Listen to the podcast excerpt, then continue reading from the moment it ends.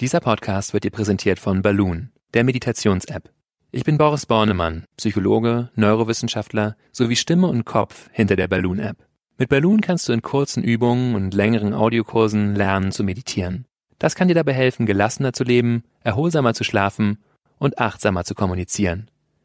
15 Minuten am Tag und die Balloon-App genügen. Die App kannst du in den App Stores und unter balloonapp.de herunterladen und beim Kauf mit dem Code PODCAST30 auch 30% auf den üblichen Abopreis sparen. Installier die App noch heute und lass Balloon dein Leben leichter machen.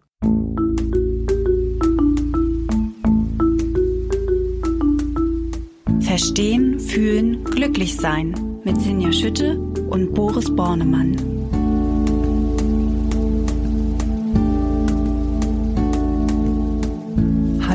Und herzlich willkommen bei Verstehen, Fühlen, Glücklichsein, dem Achtsamkeitspodcast. Uns geht es hier darum, über die großen und die kleinen Fragen des Lebens zu sprechen. Natürlich wie immer wissenschaftlich fundiert, aber mit ganz viel Gefühl, denn Gefühle machen das Leben intensiver und auch lustiger bestimmt. Wer sind wir? Mit mir sitzt hier im Studio Boris Bornemann, Dr. Boris Bornemann, äh, Psychologe und Stimme und Kopf hinter der Achtsamkeits-App Balloon. Und mit mir sitzt Sinja Schütte, Chefredakteurin der Achtsamkeitszeitschrift Flow. Ja, hallo ihr da draußen und schön, dass ihr wieder zu uns gefunden habt. Wir möchten uns heute hier über das Thema Gelassenheit unterhalten. Und wenn ich über Gelassenheit nachdenke, äh, bin ich ehrlicherweise schon relativ schnell genervt, weil irgendwie alle wollen gelassen sein. Und äh, es gibt jede Menge äh, Titel und Überschriften, die heißen immer mehr Gelassenheit, der Weg zu mehr Gelassenheit. Warum wollen eigentlich alle gelassen sein, Boris? Was ist so toll daran? Äh, wahrscheinlich, weil Menschen das Gegenteil von Gelassenheit empfinden, nämlich Anspannung oder Gehetztheit, Getriebenheit, mh, mm, sich doll aufregen und sich in emotionalen Kämpfen verfangen und so weiter. Und ich glaube, es ist ein ganz guter Begriff dafür, was wir uns in so einer Zeit wünschen, in der wir halt sehr angespannt sind, nämlich einfach mal loslassen zu können, einfach uns mal nicht anstrengen zu müssen, sondern die Dinge laufen lassen zu können. Ja, das ist ja dann schon fast richtig ein bisschen eine Definition, also äh, sich entspannen. Bei Gelassenheit setzt man ja auch öfters mal so mit cool sein gleich. Also das ist es nicht, richtig? Also ja, also cool hat ja was von kühl natürlich.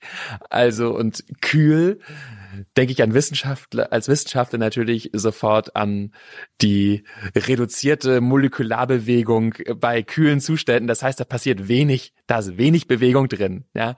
Und darum geht es ja nicht. Das heißt, wir wollen uns nicht einfrieren sozusagen, uns unbeweglich machen, sondern lebendig, aber dennoch gelassen. Also das heißt, es hat eine sehr große Nähe natürlich zu loslassen, so sein lassen, laufen lassen und daher eher eine Qualität von Bewegung, aber eben nicht angespannter, nicht festgehaltener Bewegung, sondern ja, so eine Bewegung, die eben da sein lassen darf.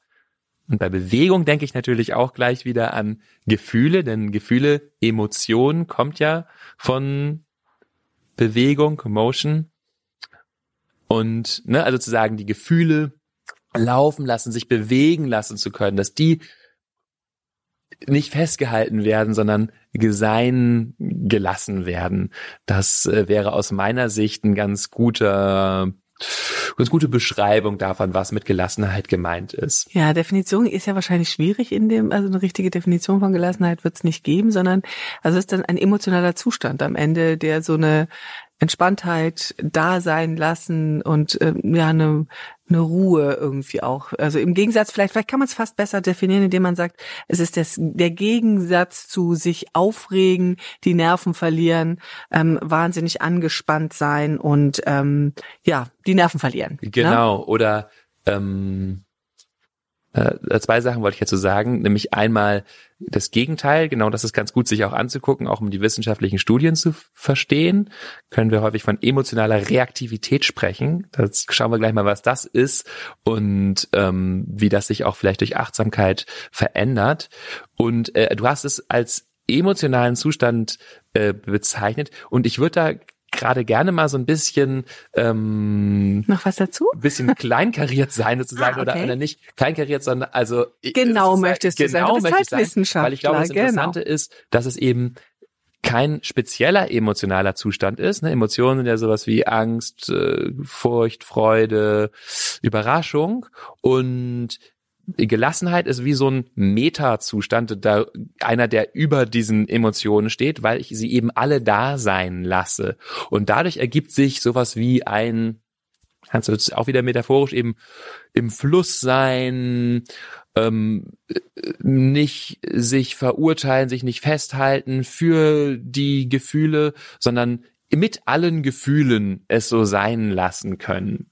Das ist ganz interessant. Ich habe das eigentlich viel passiver so für mich verankert gehabt. Es ist interessant, dass du das so in die Bewegung bringst. Und du hast aber, das hast du ja gerade angedeutet, auch eine Menge Studien wieder mitgebracht. Das heißt, man kann belegen, warum diese Gelassenheit, diese, was hast du gesagt, Meta, dieser Meta-Zustand des Sein, im Fluss sein Lassens, ähm, uns eigentlich so gut tut, richtig? Ja, also es ist auf jeden Fall ein wichtiges Outcome, ein wichtiges Ergebnis von Achtsamkeitskursen. Das stellen wir fest. Also Menschen geben nach Achtsamkeitskursen eben häufig an, gelassener zu sein. Und da stelle ich auch in meinen Kursen immer wieder fest, wenn ich so frage nach sechs, sieben Wochen, was hat sich in eurem Leben verändert? Dann kommt immer von einigen das, dass das ja so eine Grundgelassenheit, die sich einstellt weil das wirklich das ist, was wir eben mit Meditation auch üben, sozusagen, üben eben nicht mehr so stark zu reagieren auf alles, was passiert, sondern also innerlich die Dinge sein lassen zu können. Und ich habe es eben schon gesagt, was dadurch verringert wird aus Forschungssicht, ist das, was man häufig auch als emotionale Reaktivität bezeichnet. Also die Intensität, mit der wir auf unsere Gefühle reagieren.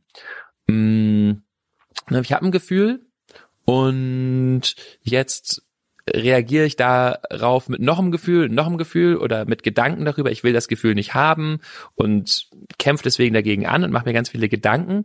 Und das verringert sich. Ähm, das heißt, man verliert auch dieses Aufbrausen, dieses ganz schnelle auf irgendwas positiv oder negativ reagieren? Das kann auch ein Effekt sein von Innehalten, weil ich schon mich dabei mehr wahrnehme und spüre, während ich in Emotionen reinkomme.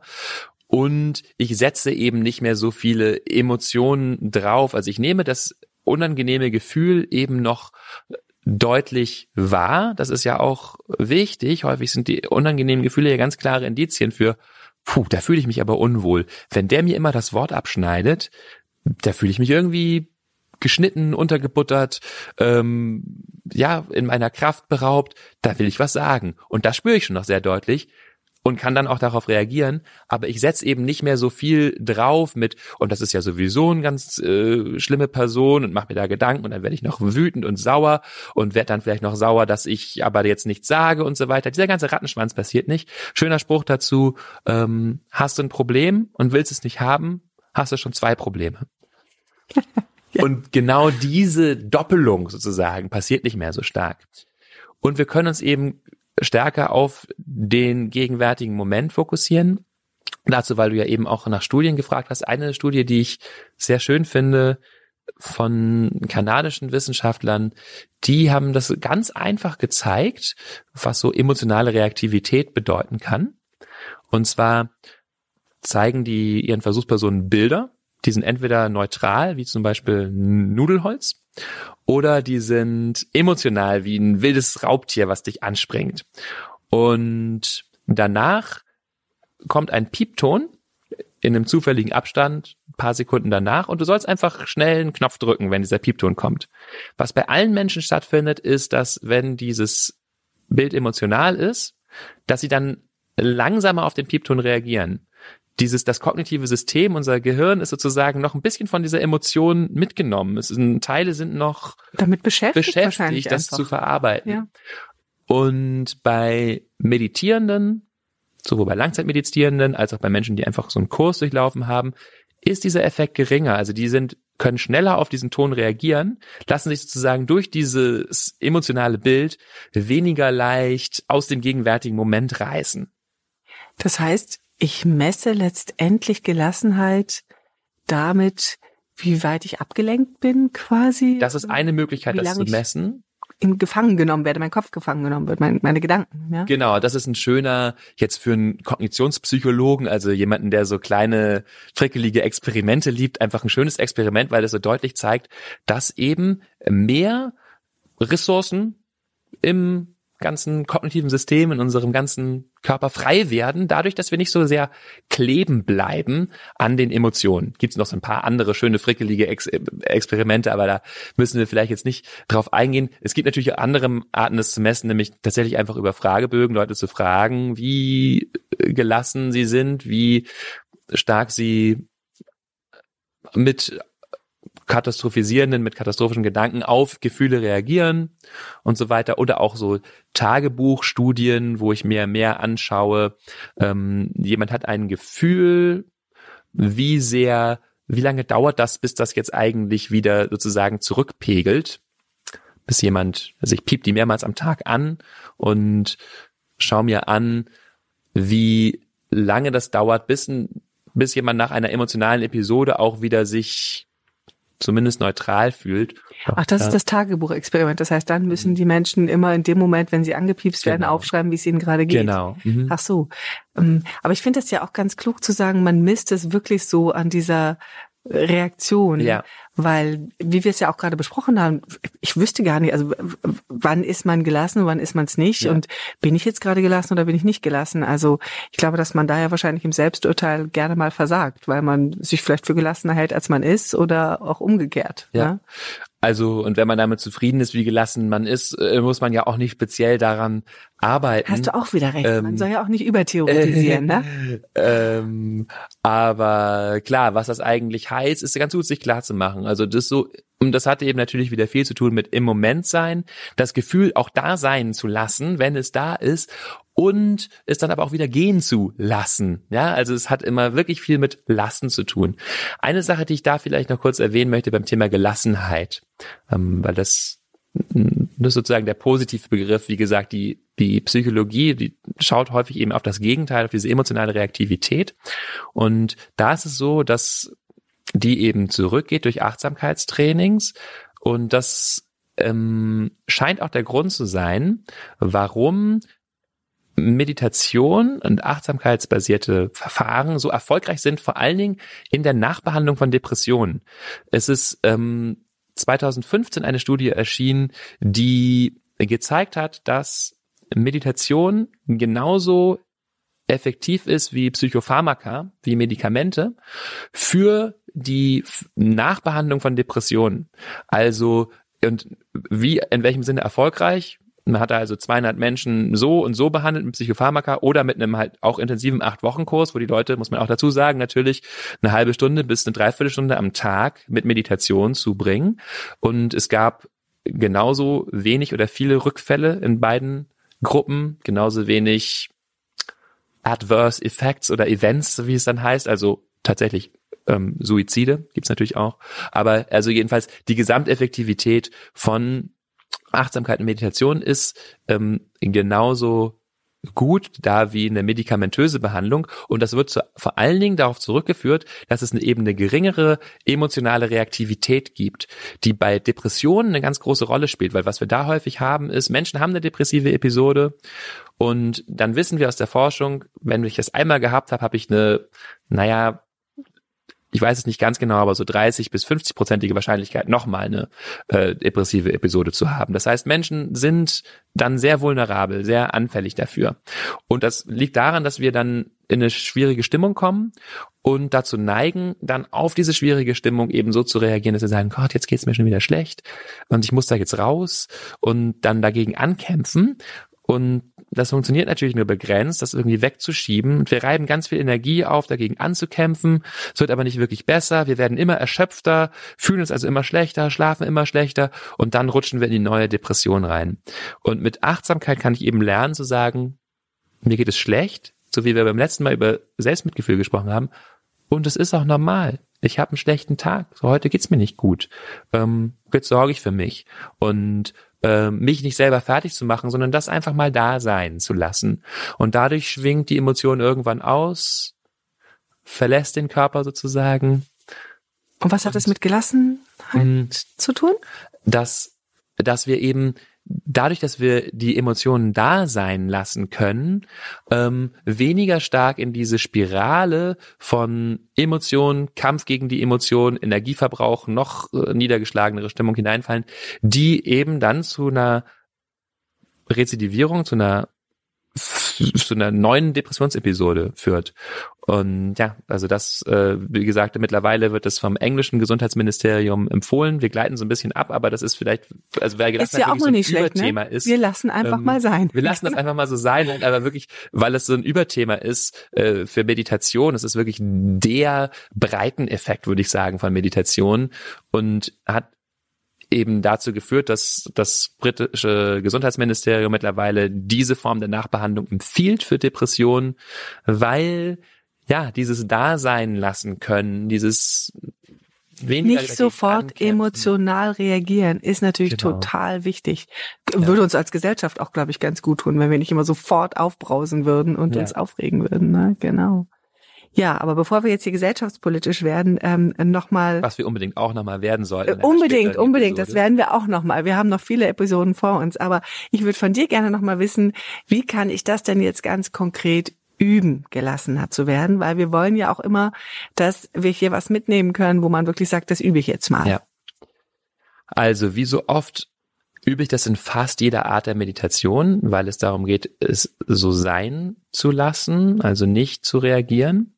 Aber diesen Aspekt kann ich in der Meditation besonders betonen. Ähm, in, also in welcher Form? Gibt es eine besondere, wieder einen Satz, den ich mir sage? Ähm, also, wo du jetzt gerade nach dem Satz fangen, fangen wir vielleicht da an, weil es hat auch was mit Motivation zu tun. Es ist für gleich Mut, wollte ich jetzt schon sagen, weil der, naja, also jetzt versteige ich mich vielleicht in Gleichmut, aber das ist auch nochmal interessant, weil es so. Das ist wieder eine eigene Episode. In der, in der Tradition, ja, Gelassenheit, Gleichmut ist sozusagen äh, für mich sehr ähnlich. Gleichmut klingt häufig so nach Gleichgültigkeit und das ist es nicht, sondern Gleichmut ist eben gleichzeitig immer den gleichen Mut zu behalten. Das heißt, wenn ich eine starke Motivation habe, mm, für mich selbst zu sorgen, für andere zu sorgen und das immer wieder auch reflektiere in der Meditation oder eben über solche Sätze wie in der Metta-Meditation verankere für mich mit ne, mögen wir glücklich sein und so weiter, dann kann das wie so ein Feuer wirken, was mich auch dann noch antreibt, wenn es mir schlecht geht, wo ich sage, das ich behalte diesen Mut auch angesichts von schwierigen ähm, Gefühlen. Das ist so dieser eine Aspekt von, habe ich jetzt vielleicht nicht so äh, schon ganz praktisch, alltagstauglich, äh, anwendungstauglich erklärt. Ähm, aber wirklich die Motivation zu reflektieren, das können wir in allen Bereichen machen, wenn ich irgendwie arbeite und ähm, ich habe eine, eine schwierige Zeit darin, dann zu reflektieren, was ähm, motiviert mich an dieser Arbeit? Was ist mir daran aber eigentlich wichtig, wenn ich eine Beziehung führe und es ist gerade schwierig, dahin zurückzugehen, was meine Motivation ist, mit einem Menschen, mit diesem Menschen diese enge Verbindung einzugehen. Und unsere Motivation ist es eben, die uns ähm, stärken kann, auch in schwierigen Phasen, ähm, das Leid, was oder die schwierige Zeit als unvermeidbar die mich dann gelassen sein lässt. Genau.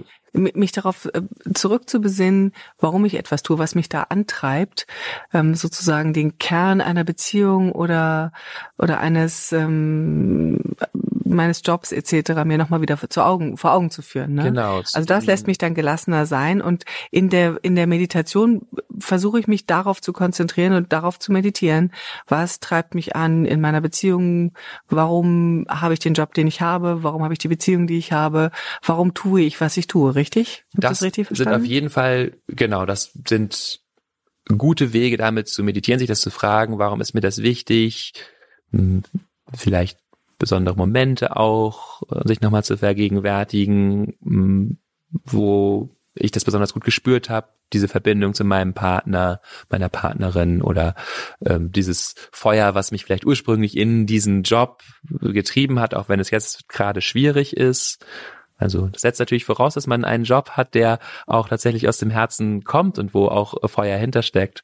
Ähm, ansonsten fällt es natürlich deutlich schwerer, gelassen zu sein, wenn wir keine Ziele haben, die uns wirklich motivieren. Ähm, das wäre dann aber auch wieder eine gute wäre eine gute Erkenntnis, das zu erkennen. Und dann existenzielle kann man das dann wieder kann, ändern. Ja, das genau. passiert manchmal. Das ist so eine Art Nebeneffekt. Ne? Genau. Okay, das heißt, wenn ich das meditiert habe, wenn ich darauf meditiert habe, gibt es weitere Wege, diese Gelassenheit einzuüben? Ja. Genau, das ist also Motivation steht am Anfang und ist auch wirklich auch beim Meditation generell gut, sich auch beim Meditieren immer noch mal klar zu machen. Warum mache ich das eigentlich? Hilft mir auch beim Meditieren oder mit dem Unterfangen des Meditierens gelassen zu bleiben, wenn ich mal den Eindruck habe, das funktioniert jetzt gerade nicht oder was auch immer.